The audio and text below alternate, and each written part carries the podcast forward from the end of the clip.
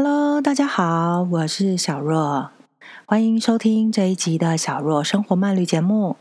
今天要跟大家分享的是，为何伤心时要听情歌呢？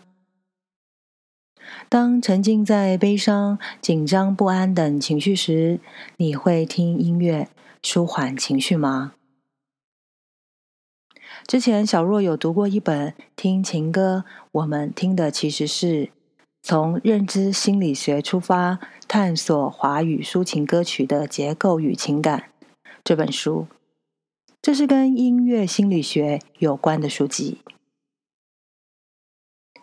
书里面谈到，从歌曲结构、歌词意境、使用乐器、音乐转折等方式，就能从音乐的旋律中缓和我们的情绪。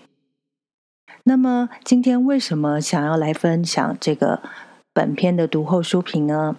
因为大家都知道嘛？我是一个音乐控，我非常喜欢听音乐，而且不同的音乐类型其实会帮助我理清更多不一样的情绪。如果你也觉得这个非常有趣的话，今天这一集就非常适合你。那么就一起来听听吧。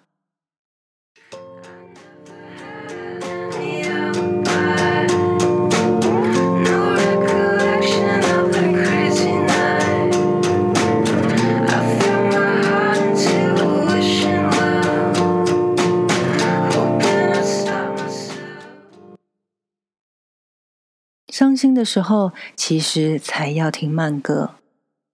曾有人说，伤心的时候不要听情歌。可是我每次听，总会慢慢宣泄不愉快的心情。当看完书中的分析后，才理解背后的原理。也就是说，人类从生理或者是心理的角度，悲伤情歌多少能让我们宣泄情感。根据音乐心理学的研究显示，从生理层面而言，音乐优先影响脑部的情感中枢，还可能会产生像性高潮的催产素。所以，听欢愉的歌会让心情愉快；悲伤的时候听情歌，则产生泌乳素，进而缓和我们的情绪。那么，从心理角度，又是怎么样看待这件事呢？其实，在悲伤的时候，我们都需要找到认同跟情感的陪伴。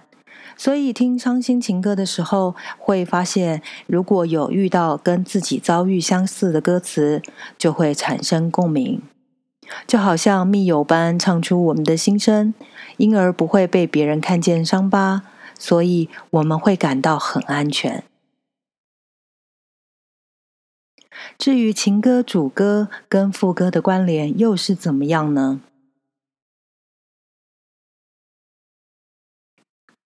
当一首歌从主歌酝酿情绪到烘托副歌时，其旋律氛围的落差会导致强化情绪与认知的感受力。之前就有一部电影《大娱乐家》的其中一首主题曲《This Is Me》。它就是近期能够代表这类旋律转折强的歌曲。说穿了，音乐善于营造意境，激发想象力，加强记忆力。好比说，在许久以后，我们会记得听过的失恋歌曲；而电影音乐的剧情，因为融入了情感，使我们对歌曲产生了情绪上的波动。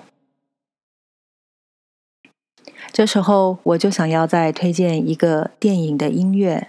不知道大家有没有看过《可可夜总会》？这张主题曲里面有一首歌叫做《勿忘我》（Remember Me）。它其实有很多很多的版本，每一种版本都唱出了各种国家文化的一些感受力吧。大家可以去听听看，尤其用音乐串联这个爱的美好记忆力。它的感受性是会更具渲染力的。有些主歌与副歌则会添加 C 段 Bridge 或是 Middle A 间奏，它不一定有太大的意义，有可能是一句话，或者是与整首歌的主要旋律不同，或者是音色不同。这段间奏除了顺利连接副歌外，还可以让心境暂时抽离主副歌的情境，接着在听第二段副歌时，就会有新的感受或者是认知。比如说像阿令的《给我一个理由忘记》，还有刚刚提到的大娱乐家电影主题曲《This Is Me》，大家可以去听听看它的间奏。书中更谈到，听情歌所产生的共鸣不一定和爱情有关。它可能跟人际关系、工作、生活压力大而产生关联，因此抒情歌词所谈到的爱，可以延伸为广泛的悲伤情绪，或者是其他通俗的感伤情绪。这代表了我们因为不同范畴的事情感伤时，就算是听悲伤情歌，还是会让心情好转。讲到这里，不知道大家是否也有过类似的感受呢？之后你在听这些音乐的时候，你也可以观察一下下。至于音乐能缓和情绪吗？经实验发现，主歌与副歌间的旋律转折，会因为对歌词或旋律的认同，使情绪产生变化，进而引发负电反应。简单说，就是被音乐感动的起鸡皮疙瘩，听到头皮发麻，被某人的歌声电到，最终会让我们觉得听这首歌好舒服啊。负电反应是一种皮肤测量情绪反应的良好指标，在外界刺激一到三秒内后产生，它会促进手部汗腺的分泌，皮肤的导电度就随即的上升。这多半发生在第一次副歌进行时，或者是音乐转折后。有些歌曲就会让我们产生这样的反应，像是《我不难过》、《十年》、《听海》、《洋葱》、《为你写诗》、《记得》、《崇拜》，还有《青花瓷》等。另外，在指温测试中，也发现部分悲伤情歌时，指温产生微笑曲线。表示歌曲在一开始从主歌酝酿到第一段副歌时，指温开始下降。听到第二段副歌时，因为我们的心情在第一段就已经开始宣泄了，所以在听第二段同样的歌词时，就会产生认同与共鸣，而让指纹上升。所以书中建议听伤心情歌要听完整首歌。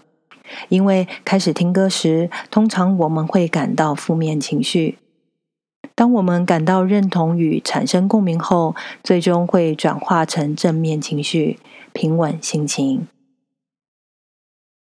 其实书中还有更多对华语抒情歌曲的进一步描述，大多是耳熟能详的流行歌曲。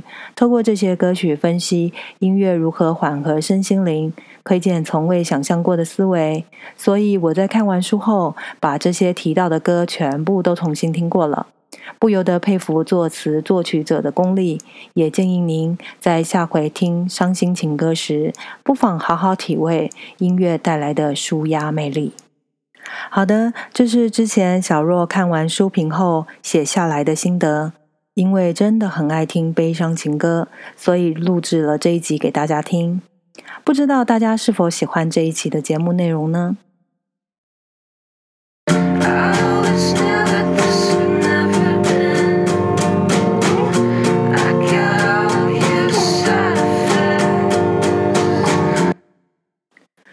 如果你喜欢的话，欢迎大家在你收听的平台帮我打星星评价，拉抬一下我的业绩。这边当然还要再稍微暗示一下，记得是打五颗星哦。好啦，认真讲，就是如果你真的很喜欢的话，就是帮我做一个评价好吗？最后，如果大家喜欢我的节目，欢迎订阅我的频道。如果觉得我的声音很帮助睡眠，也可以听着睡着，因为之前有蛮多人听我的声音入眠的。除了我的 Podcast 节目之外，也可以追踪我的粉丝团 Telegram，或是上我的网站看文章。只要 Google 搜寻我的名称“小若生活慢旅”，或是输入网址 stillcarol 点 tw，s t i l l c a r o l 点 tw，都可以找得到我哦。这期节目就到这里了，感谢大家的收听，也欢迎留言提供我建议。我们就下次见喽，拜拜。